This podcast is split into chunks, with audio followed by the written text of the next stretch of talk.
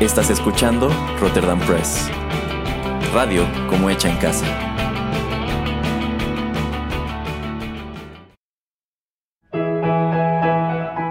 Rotterdam Press presenta Arena Rocky Metal.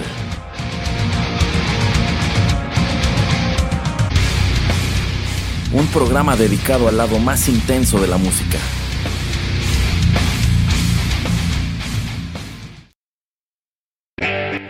Hola amigos, ¿qué tal? Los saluda Erasmo a través de los micrófonos de Rotterdam Press y es un gusto darles la bienvenida a la emisión 50 de Arena, el lado más intenso de la música.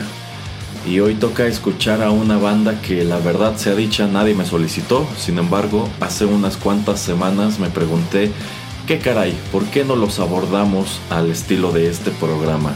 Hoy escucharemos a todas unas leyendas de la música rock, se trata de Guns N' Roses. Sin embargo, como solemos hacer en las dinámicas de este programa, lo haremos a través de dos denominadores.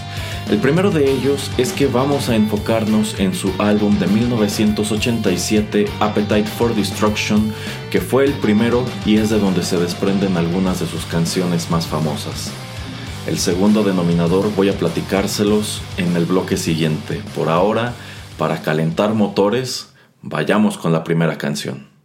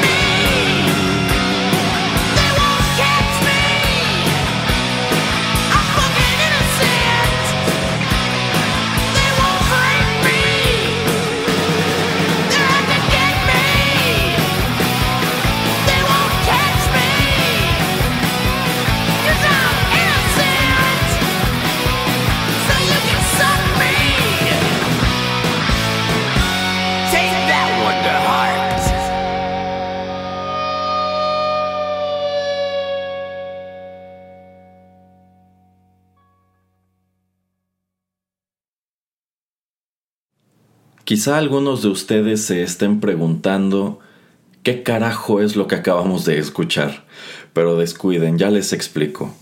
Esos fueron Guns N' Roses con su canción Out to Get Me. Este es uno de los temas que conforman su álbum de 1987 Appetite for Destruction, el cual salió al mercado bajo el sello de Geffen Records.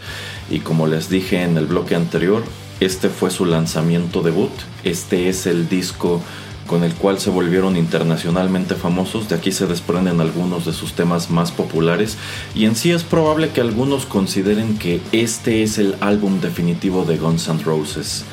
Sin duda es el más vendido de su discografía. En sí, este es uno de los discos más vendidos en la historia de la música rock. Eh, fue un álbum en sumo influyente para el sonido del rock, lo que fue pues el final de la década de los 80 y también principios de los 90, que fue precisamente el periodo durante el cual estuvo activa la alineación original de esta banda. Eh, fue un periodo durante el cual eh, pues ellos gozaron de considerable popularidad y también arrojaron muchos de los temas por los cuales todavía son recordados. Esta es una banda que sigue activa, que ha tenido una historia bastante turbulenta, pero digamos que su prime, sus años dorados, pues fueron los primeros y sin lugar a dudas muchos de ustedes igual que yo desearían que siguieran haciendo cosas como en aquel entonces y que siguieran llamando la atención gracias a sus canciones, gracias a que hacen pues buenos discos como este y no tanto pues sus escándalos, sus opiniones y otras cuestiones ya más relacionadas con sus vidas personales y demás, ¿no? Bueno, y si en esta ocasión platicaremos sobre Appetite for Destruction, ¿por qué empezamos con esta canción y no con alguna de las otras más famosas que se desprendieron del disco? Bien, ahí es en donde entra en juego el segundo denominador de nuestro programa. Verán, de las 12 pistas que conforman el lanzamiento original de Appetite for Destruction, 5 de ellas salieron al mercado como sencillos, y estas fueron It's So Easy, Welcome to the Jungle, Sweet Child of Mine, Paradise City y Night Train. Y sin lugar a dudas, muchos de ustedes esperarían escuchar en un programa con esta temática sobre todo las tres de en medio. Sin embargo, si ustedes son escuchas constantes de este podcast, saben de antemano que no nos gusta hacer las cosas de la manera más ortodoxa. Y es que esta emisión me vino a la cabeza hace unas semanas mientras estaba manejando. El aleatorio de mi playlist trajo a colación alguna de estas canciones que acabo de mencionar y en ese momento caí en la cuenta de que nunca había escuchado Appetite for Destruction en su totalidad. De hecho, debo confesarles que aunque cargo con diversos temas de Guns N' Roses en mi teléfono, no soy muy fan de esta banda. Nunca me había tomado el tiempo de escuchar con detenimiento un álbum suyo de principio a fin y la verdad es que tampoco sabía gran cosa sobre su historia.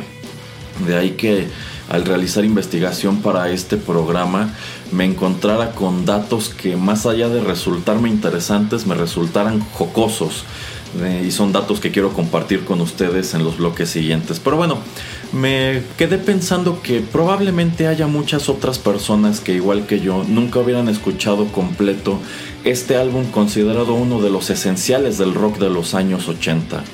Así que me puse a escucharlo completo, asomé a esas otras siete canciones que no salieron como sencillos, canciones que la verdad yo no conocía, nunca las había escuchado. Y de esas siete decidí escoger las cuatro que más me gustaran para traerlas al programa y compartirlas con ustedes. Así que digamos que en esta, en esta ocasión escucharemos lo que ustedes no conocían o lo, o lo que ustedes no recordaban de Appetite for Destruction anticlimático, ¿no? Pero bueno, Welcome to the Jungle, Sweet Child of Mine, esas canciones se las ponen en cualquier estación de radio en cualquier otro podcast. Aquí en Rotterdam Press ya saben que, que nos gusta asomar quizá las facetas menos populares o menos conocidas de algunas cosas. Y en esta ocasión no vamos a cambiar la pauta del programa. Eh, así que para no hacer más largo este bloque, vamos con la siguiente canción y en el siguiente eh, voy a platicarles un poco sobre la temprana historia de Guns N' Roses y sobre los orígenes de este influyentísimo álbum. Ya regreso.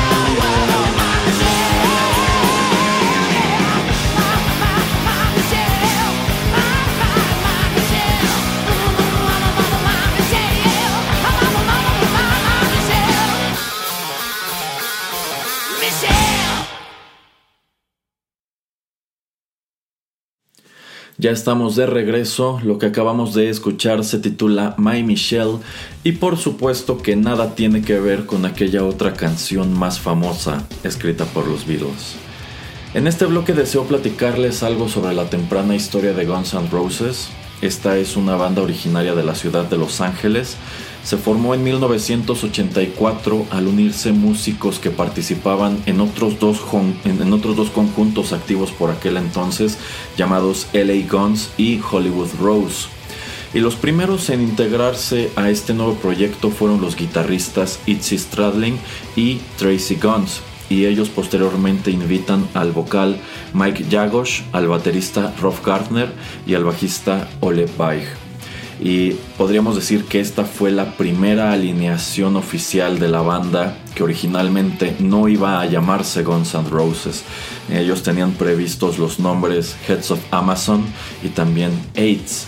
En realidad aquello de Guns N' Roses era un nombre que ellos tenían contemplado para una discográfica mediante la cual deseaban promover sus propios álbumes. Y si tomamos en cuenta que una de las bandas se llamaba LA Guns y la otra Hollywood Rose, bueno, tenía todo el sentido del mundo que su sello discográfico fuera Guns N' Roses. Pero ellos terminaron por utilizar el nombre para este tercer conjunto que entre 1984 y 1985 comenzó a hacer ruido en Los Ángeles y también comenzó su muy turbulenta historia porque a menos de un año de haberse integrado casi la totalidad de sus miembros se habían marchado y habían sido reemplazados con otras personas. Eh, Tracy Guns, que fue uno de los fundadores, eh, fue reemplazado por Slash. El vocal Mike Jagosh con Axel Rose, Rolf Gardner con Steven Adler y Ole Weich con Doug McKagan. Y ya así quedó conformado el quinteto que en 1985, decidido a armarla en grande, subió todas sus cosas a un par de camionetas viejas y se embarcó en una gira que fue de Los Ángeles hasta Seattle en el estado de Washington. Prácticamente se aventaron manejando toda la costa oeste de los Estados Unidos.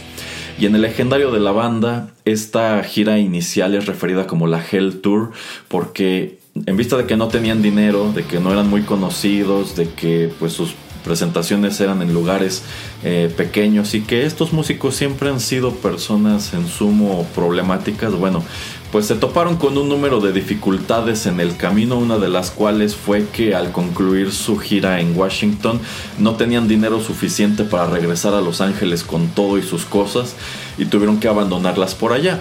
Pero eso sí, este fue un ejercicio en sumo eh, fructífero Además de que lograron generar una base de fans, llamaron la atención de dos discográficas que eran Chrysalis y Geffen Records, las cuales estaban interesadas en promoverlos y en financiar el que sería su primer lanzamiento de estudio. Eh, y la primera eh, oferta que ellos contemplaron fue precisamente la de Chrysalis, pero ese es un negocio que no prosperó en vista de que Chrysalis eh, deseaba cambiar un número de cosas, no estaban de acuerdo con eh, ciertas cuestiones al interior de la banda como las letras de algunas de las canciones, el uso de groserías en las mismas y sobre todo la imagen personal de los integrantes. Hay que recordar que en aquellos años, cuando Axel Rose era delgado, pues él salía a cantar vistiendo nada más unos calzoncillos y, y unas botas y si bien nos iba, un abrigo felpudo. Y bueno, eh, para la discográfica estos individuos se veían como pandilleros, se veían como vagabundos y supongo que consideraban que no eran algo muy, no, era algo muy comercial. Eh, y en vista de que Guns N' Roses no deseaba cambiar ninguna de estas cosas, terminó por aceptar la oferta de Geffen Records, quienes no solamente eh, pues les daban más dinero y más recursos para que llevaran a cabo su primer lanzamiento, sino que les dieron sobre todo total libertad creativa. De allí que ellos terminan firmando con ellos y aunque este es un trato que se conforma entre 1985 y 1986, bueno, el que sería su primer álbum, Appetite for Destruction, no ve la luz hasta 1987 por un número de cuestiones que deseo platicarles en el bloque siguiente. Por ahora, vayamos con más música.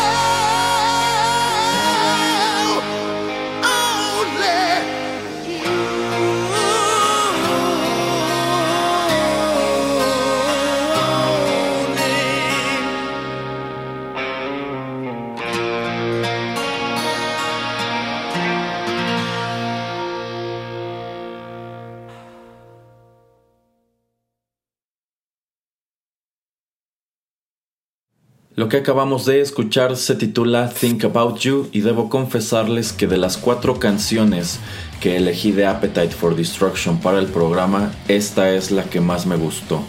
Si bien no estoy seguro si yo la habría lanzado como el sexto sencillo de haber tenido la decisión, creo que no es un tema para nada despreciable pero en definitiva creo que no tampoco está a la par de los otros cinco que sí salieron en su momento como sencillos.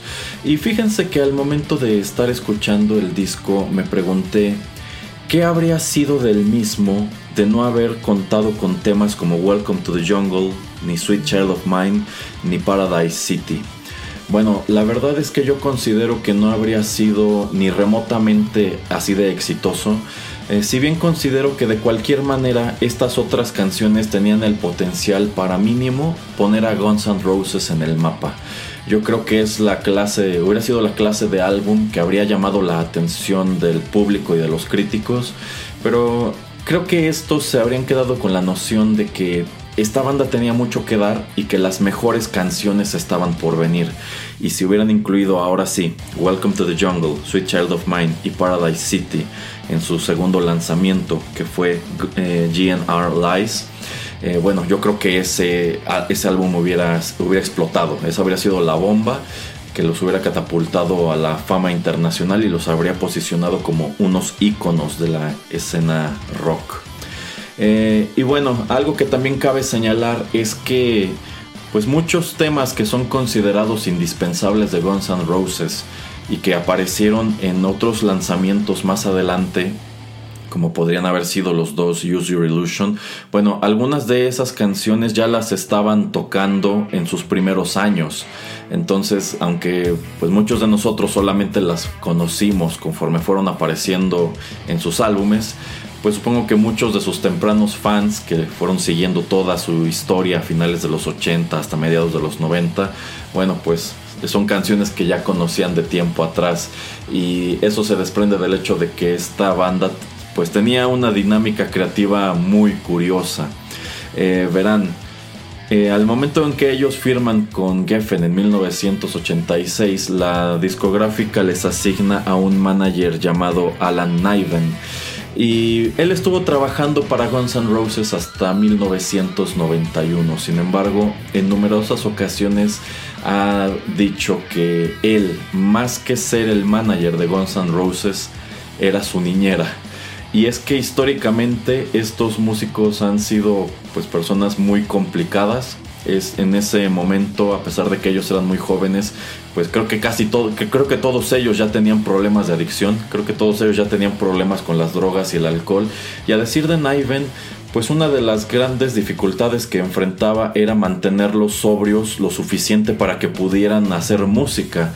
Entonces de pronto él tenía que estarles espantando a los dealers o estarlos escondiendo de los dealers que cada rato iban a buscarlos y demás. Y que también era muy difícil hacer que los cinco coincidieran en el estudio. Y que cuando él ya había metido a tres e iba por los otros dos, bueno, regresaba al estudio y esos tres ya habían desaparecido de nuevo. Sin embargo, cuando por fin lograba juntarlos, pues ocurría magia, magia como la que se puede escuchar todo lo largo de Appetite for Destruction, y para colmo eran muy prolíficos, de ahí que pues sus ensayos, eh, en sus ensayos arrojaron un buen número de canciones. De hecho, pues en esa primera etapa, cuando recién habían firmado con Geffen, escribieron tantas canciones que muchas de ellas pues ni siquiera cupieron en el disco y tuvieron que irse las reservando para otras cosas. Eh, les dije en el bloque anterior que pues aunque ellos firmaron con la discográfica en el 86, se tardan más de un año en poner en el mercado eh, su primer lanzamiento. ¿Y a qué se debió eso? Si a fin de cuentas esta era una banda que ya llevaba un tiempo tocando, ya tenía muchas canciones originales, hicieron esta gira en la cual se dieron a conocer a lo largo de la costa oeste. Entonces, pues cuál era la dificultad más allá de juntarse en el estudio y grabar canciones para formar el disco. Bueno, eh, pues sucede que la producción de Appetite for Destruction, tomando en cuenta cuál era la dinámica de la banda en aquel entonces, fue muy desastrosa. De entrada, creo que tuvieron a cuatro o cinco productores que fueron despidiendo consecutivamente, uno de los cuales fue Paul Stanley de Kiss, e incluso ese es un acontecimiento que él relata en su autobiografía, que Incluso él ya conocía a Slash porque Slash alguna vez audicionó para formar parte de Kiss, pero lo rechazaron porque estaba muy joven. Y bueno, Slash siempre ha negado que, sea el caso, a decir de Paul Stanley, porque Slash, pues, él considera que es una persona medio cretina. Pero uno de los primeros productores contemplados para Appetite for Destruction fue él, pero pues terminó peleado con la banda porque había muchas cosas que él quería cambiar y pues básicamente la banda estaba muy convencida de que en la manera en que ellos estaban realizando las cosas era la manera correcta. Y bueno, entre las dificultades para juntarlos en el estudio, entre que no les gustaban los productores, entre que tenían sus problemas de adicción y tenían que mandarlos a rehabilitarse a cada rato y demás, fue pasando el tiempo y Geffen para pues que el Guns N' Roses no perdiera presencia en el mercado, en diciembre de 1986 decide armar un pequeño EP titulado Life Shit Like a Suicide, que podríamos decir que ese sí es el primer lanzamiento oficial de Guns N' Roses, si bien pues digamos que solamente una demo, una demo que consta de cuatro canciones, entre ellas el cover de Mama King, y algo que me parece muy curioso es que de esas cuatro canciones, Ninguna terminó por formar parte de Appetite for Destruction, que ahora sí llegó al mercado eh, en la segunda mitad de 1987. Y aunque yo estoy seguro que Geffen debió haberse sentido muy satisfecho y sin lugar a dudas estaban convencidos de que este disco era lo suficiente bueno para sacudir a toda la escena rock, pues se toparon con una tremenda problemática que voy a platicarles en el siguiente bloque, junto con otras tantas cosas en vista de que ya será el último de ellos. Vamos con otra canción y regreso con más información y también a despedir.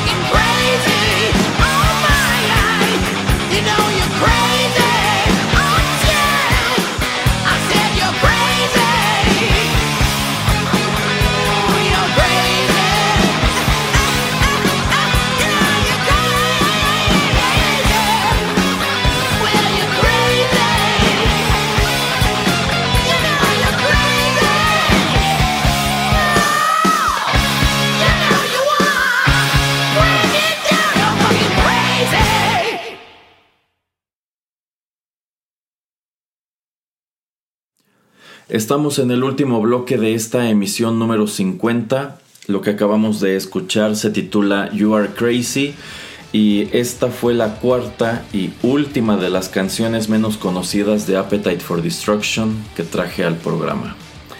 Cerré el bloque anterior diciéndoles que hacia mediados de 1987 Guns N' Roses por fin puso en el mercado su álbum debut. Por desgracia eso no significó que las cosas fueran color de rosa, y es que tanto ellos como la discográfica se toparon con un número de cuestiones que dificultó bastante la promoción del álbum. Eh, verán, Appetite for Destruction eh, salió a la venta en julio de 1987, pero Geffen decidió sacudir el avispero casi un mes antes con el primer sencillo, que fue It's So Easy. Por desgracia esa canción no hizo el ruido que esperaban y en consecuencia para cuando el álbum llega a tiendas no había eh, pues tanta expectativa por él como ellos hubieran eh, deseado. La banda ya se las había apañado para hacerse de una considerable base de seguidores, pero a pesar de ello seguían siendo un acto muy local. Todavía no estaban en el punto de alcanzar la fama nacional y aunque yo creo que ellos estaban convencidos de que con estas canciones podían lograrlo. Sencillamente ese era un escenario que aún no se cumplía. Y en consecuencia la recepción inicial de Appetite for Destruction pues fue bastante tibia tanto comercial como críticamente. Numerosos críticos señalan que al parecer esta es otra banda activa en la escena de Los Ángeles que está tratando de parecerse tanto a los Rolling Stones como a Motley Crue. Y dicho sea de paso, Motley Crue es una agrupación con la cual Guns N' Roses libró una especie de guerra de egos y de imagen en aquellos años. Sobre todo si tomamos en cuenta que creo que era una comparación bastante válida en aquel entonces. No muchas bandas tenían la imagen de Guns N' Roses en aquel entonces, pero tomando en cuenta cómo se veía y cómo se escuchaba Motley Crue, bueno, era fácil eh, pues deducir o por lo menos tener la noción de que lo que estos chicos estaban haciendo era tratar de ser otro Motley Crue. Y lo peor del asunto es que estas bandas sí se parecían mucho. Eh, al punto de que ambas estaban encabezadas por personajes muy parecidos y es que tanto Vince Neil como Axel Rose pues eran individuos con egos gigantescos y personalidades muy conflictivas que yo creo que estaban destinados a chocar. Yo creo que estas dos agrupaciones estaban destinadas a la confrontación, como lo estuvieron en su momento Metallica y Megadeth. Eh, y bueno, son rencillas que creo que hasta la fecha siguen vigentes. ¿eh? Creo que hasta hoy Axel Rose habla pestes de Vince Neil y viceversa. Pero bueno, digamos que Appetite for Destruction no empezó con el pie derecho. Eh, unos meses más tarde, en octubre de 1987, llega al mercado el segundo sencillo que fue Welcome to the Jungle. Y en sí, ese es el último sencillo que arrojó el disco en 1987 y el tercero no vería la luz hasta agosto del año siguiente. Y es que pues hacia finales del, 87 el disco no había tenido el desempeño que nadie estaba esperando. Y es que efectivamente, tal como lo advirtió Chrysalis, este no era un acto muy amigable con el mercado. Eh, empezando por la imagen, empezando por los contenidos de las canciones, empezando porque eran un acto muy escandaloso, eran pues músicos que tenían problemas de adicción muy visibles y para colmo eh, las presentaciones de la banda eran algo muy complicado. De entrada el manager seguía teniendo muchas broncas para ponerlos a trabajar. Le costaba mucho trabajo juntarlos para que ensayaran y a veces incluso para que estuvieran a tiempo o estuvieran todos en el venue antes del concierto circulan numerosas anécdotas de que ya estando listos para salir al escenario en unos minutos no encontraban a Axel, no encontraban a Slash o estaban en estado tan inconveniente que sencillamente ni se podían tener en pie, etcétera, etcétera. Y eso sin mencionar que Axel siempre ha tenido este pésimo hábito de hablar extensivamente durante los conciertos. Entonces, allí tenías a esta banda que venía de Los Ángeles y que estaba siendo impulsada por una discográfica importante y que pues te los estaban vendiendo como que tenían canciones muy padres, pero cuando ibas al concierto antes de que tocaran, el vocalista se la podía pasar hablando 10, 15, 20, 25 minutos, media hora sobre mil tonterías antes de que tocara una sola canción, pues yo creo que para todo mundo era así como desconcertante, ¿no? Entonces yo considero que en ese punto el mercado los veía como, como veneno. y lo peor del asunto también es que encima de que no causaron el ruido que ellos querían, pues una de las principales plataformas que tenían estas bandas en aquel entonces para darse a conocer, que era la televisión, canales como MTV y VH1, no tenían interés alguno en Guns N' Roses. Consideraban que su música y su imagen no, no iban de acuerdo con la programación que ellos este, deseaban ofrecerle al público. De allí que el video de Welcome to the Jungle, que ya se había rodado para entonces, pues no tuviera exposición en estos dos canales.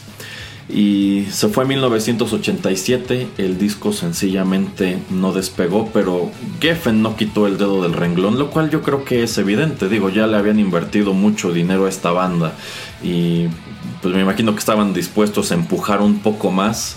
Entre, entre que yo creo que sí les tenían fe y que pues sin duda querían recuperar algo del dinero invertido ellos siguieron eh, pues insistiendo en, la televisión y eventualmente MTV accede a transmitir el video de Welcome to the Jungle, pero eso sí con una gran condición. Únicamente lo iban a transmitir una vez y en el horario que a ellos más les acomodara. Y el, horario que a ellos más les acomodó fue un domingo en la madrugada, a eso de las 5 de la mañana. Yo creo que imaginándose que pues a esa hora quién diablos iba a prestar la atención a, un video en este canal, ¿no? Bueno, pues bastó que efectivamente MTV diera el video de Welcome to the Jungle una sola vez, un domingo a las 5 de la mañana, para que comenzaran a recibir llamada tras llamada tras llamada pidiéndoselos de nuevo. Y es de ese modo que Welcome to the Jungle se convierte en el primer gran éxito de Guns N' Roses. Ahora sí se convierte en una banda pues famosa a nivel nacional. Su disco comienza a, venderse. Sin embargo, los comentarios críticos sobre el álbum en aquel entonces no cambiaron gran cosa. En realidad, este es un disco que se revaloró tiempo después digamos que llegó a convertirse en una especie de álbum de culto y, y fue con el paso del tiempo que se elevó al estatus que tiene hasta hoy, pero en su momento, aunque empezó a ser pues comercialmente más viable, aunque empezó a llamar más la atención la banda, algunos críticos sencillamente no los terminaron de convencer. Y en vista de que ya estaban vendiendo discos, de que ya estaban vendiendo boletos para los conciertos, de que la gente quería escuchar más de Guns N' Roses, ahora sí, en agosto de 1988, prácticamente a un año de que el disco llegó a las tiendas es cuando deciden continuar la promoción con el tercer sencillo que fue Sweet Child of Mine, que fue otra explosión. Este fue otro hit tremendo, igual que Paradise City, que apareció en noviembre de ese mismo año. E imagínense, pues de qué tamaño fue esto que hasta julio de 1989, eh, cuando de hecho la banda ya tenía otro disco en el mercado, pues seguían exprimiéndole jugo a Appetite for Destruction porque todavía en julio del 89 eh, llega el quinto y último sencillo que fue Night Train. Y dicho sea de paso, esa canción me gustó mucho, ¿eh? De hecho, si esa canción no hubiera estado listada entre los sencillos, creo que es la que hubiera cerrado este programa. Creo que también está muy padre y es una lástima que pues la fama de las otras tres la haya opacado tanto. En general yo diría que Appetite for Destruction es una muy buena experiencia, insisto, incluso si este disco no hubiera tenido estas tres canciones famosas, creo que se las habría apañado para sacudir el mercado, para ponerlos en el mapa. Pero bueno, históricamente este es el disco que ayudó a Guns N' Roses a volverse mundialmente famosos.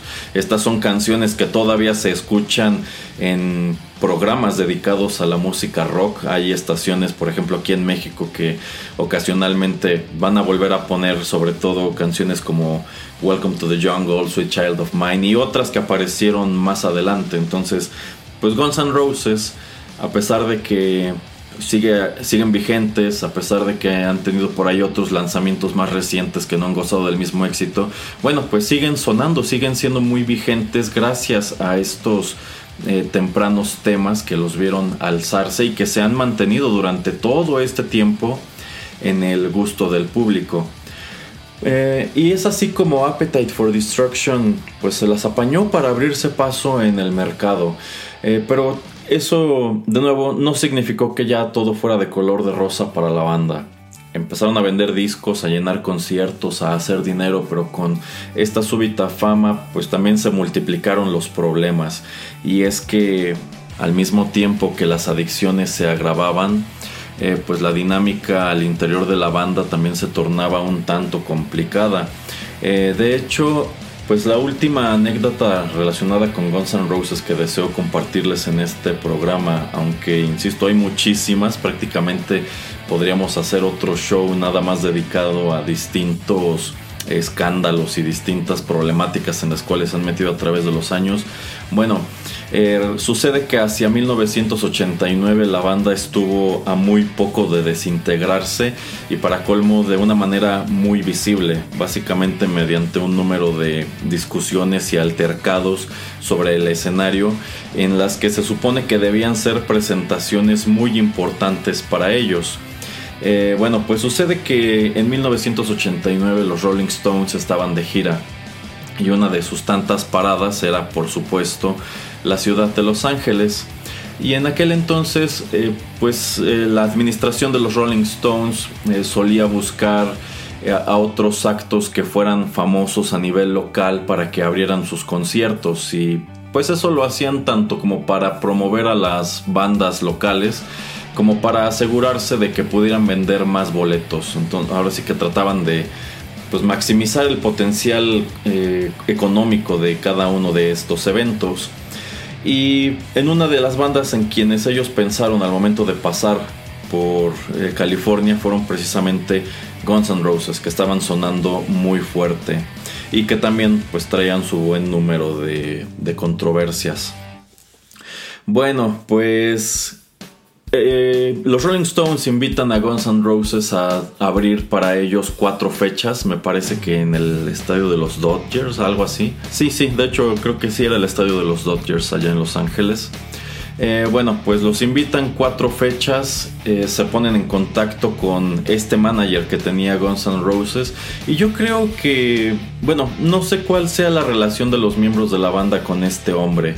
Pero si queremos la evidencia de que este individuo era un muy buen manager y era un manager que creía bastante en sus clientes, es precisamente esta cuestión de los Rolling Stones. Por estas cuatro fechas, eh, ellos le estaban ofreciendo a Guns N' Roses 50 mil dólares. No sé si por presentación o por las cuatro, no me acuerdo de ese dato, pero bueno, este señor eh, haciendo números dijo bueno, en este, en este momento la banda ya no es tan desconocida, entonces probablemente si se presentara por su cuenta en, alguna, en algún otro venue, haríamos esa misma cantidad de dinero, eh, si no es que incluso un poco más. Entonces, ¿dónde está el negocio? No? ¿Cuál es el chiste de abrirle a los Rolling Stones? Eh, cabe agregar que cuando él le comparte la noticia tanto a Slash como a los demás, pues todos están muy emocionados porque efectivamente ellos eran muy admiradores del trabajo de los Rolling Stones. Eh, pero bueno, lo que este manager decide es rechazar su oferta porque considera que es muy poco dinero. Y la banda se super escandalizó, o sea, tipo, ¿qué estás haciendo? teníamos la oportunidad de tocar con, con esta banda legendaria a quien admiramos. Eh, y lo haríamos gratis, incluso si nos lo pidieran. Entonces, ¿por qué estás despreciando la, oportunidad, no? Y yo creo que pensaron, pues, sencillamente lo que los Rolling Stones harán es buscar a alguien más que sí quiera tocar por 50 mil dólares.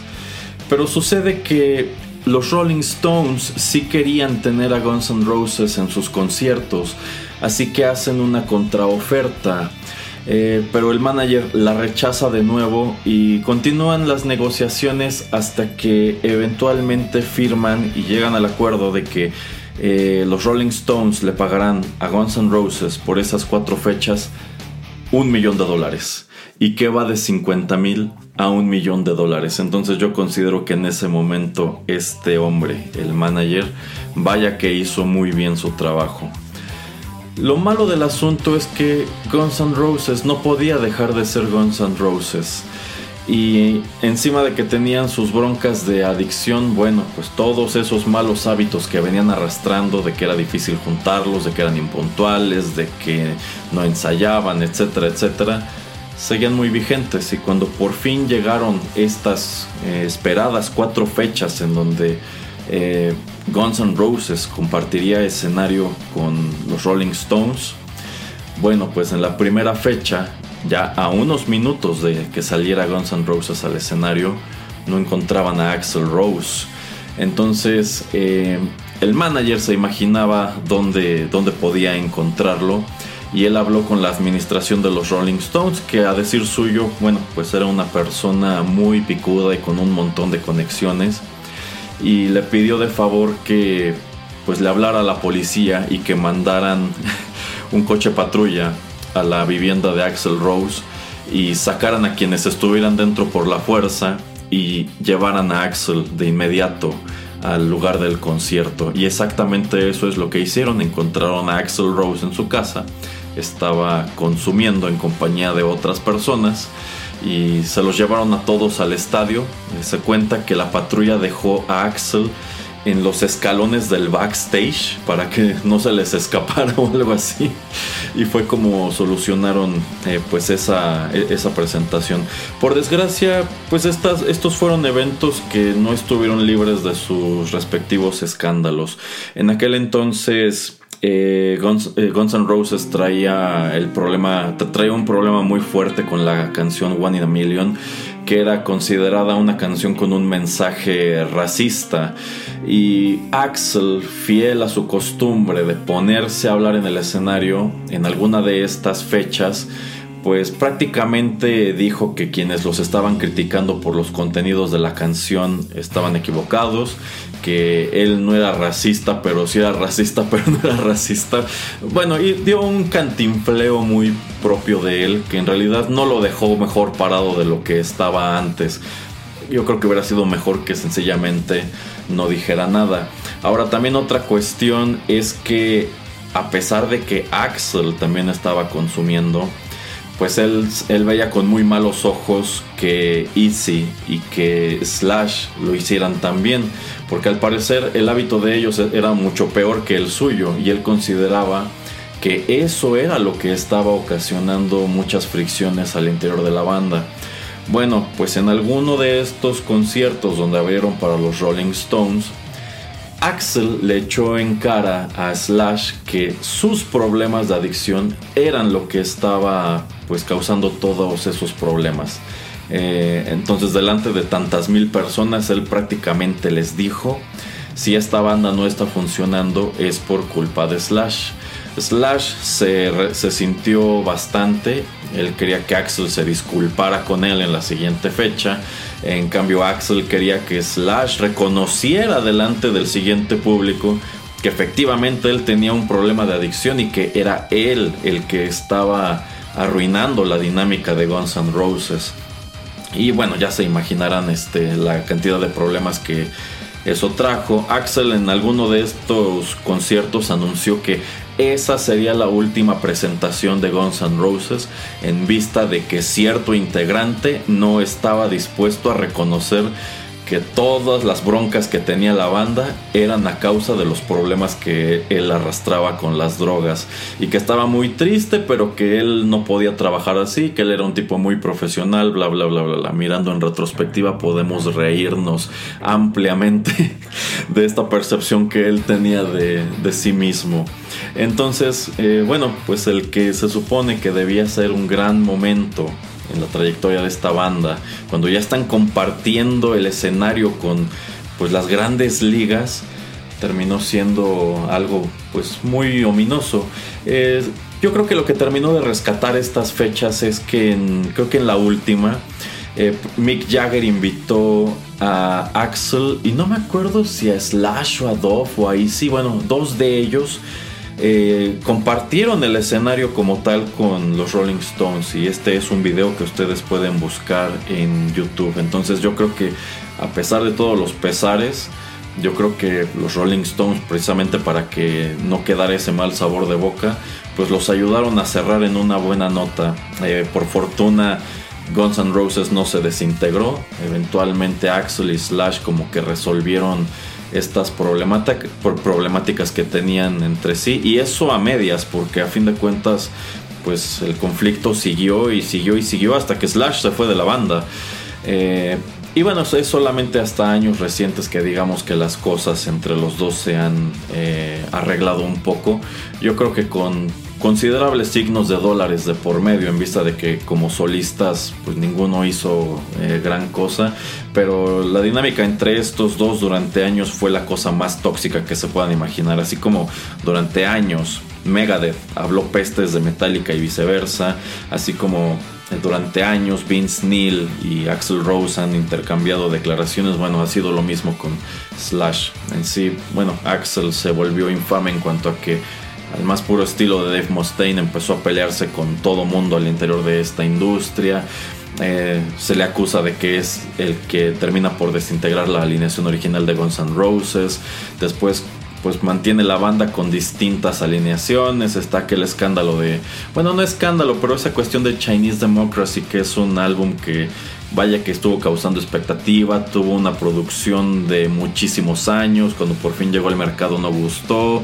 Eh, los exintegrantes de Guns no se cansaron de señalar que pues Axel era un perro que ladraba mucho pero no tiraba una sola mordida, etcétera, etcétera.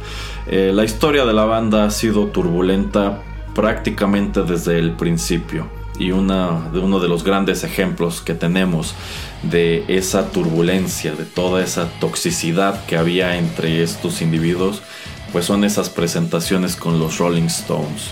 Eh, presentaciones que los emocionaron, presentaciones que debieron significar algo muy importante en su trayectoria, pero que los llevaron al borde del colapso, que los llevaron al punto de que estuvieron a casi nada de desintegrarse. Y muchas anécdotas así hay en la historia de Guns N' Roses, insisto.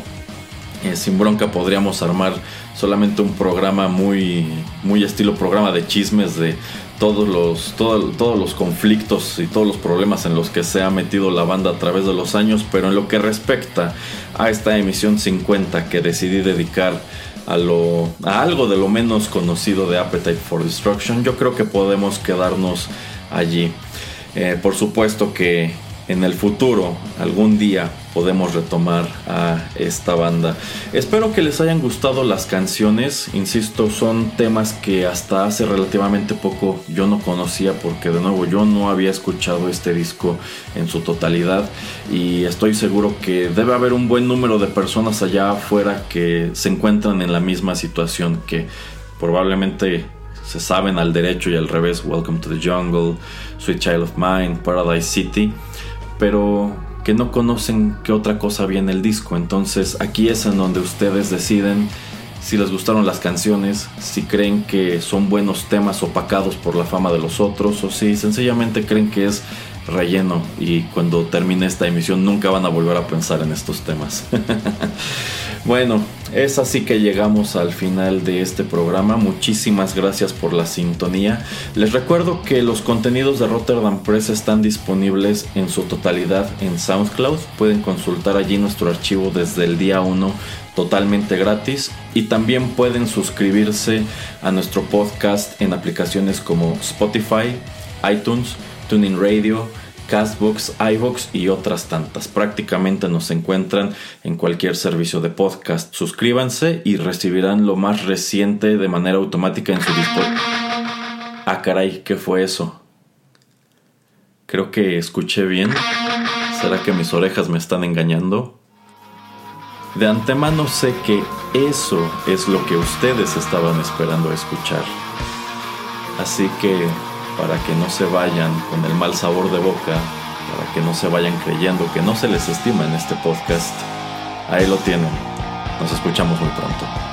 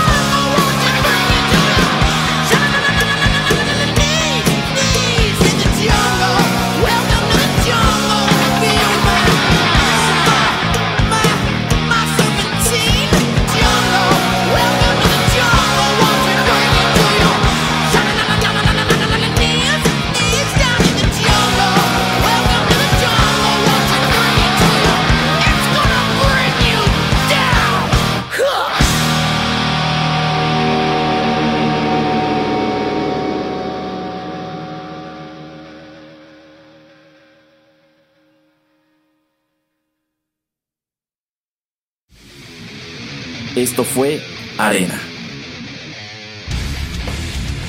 Te esperamos en una emisión más, aquí, en Rotterdam Press.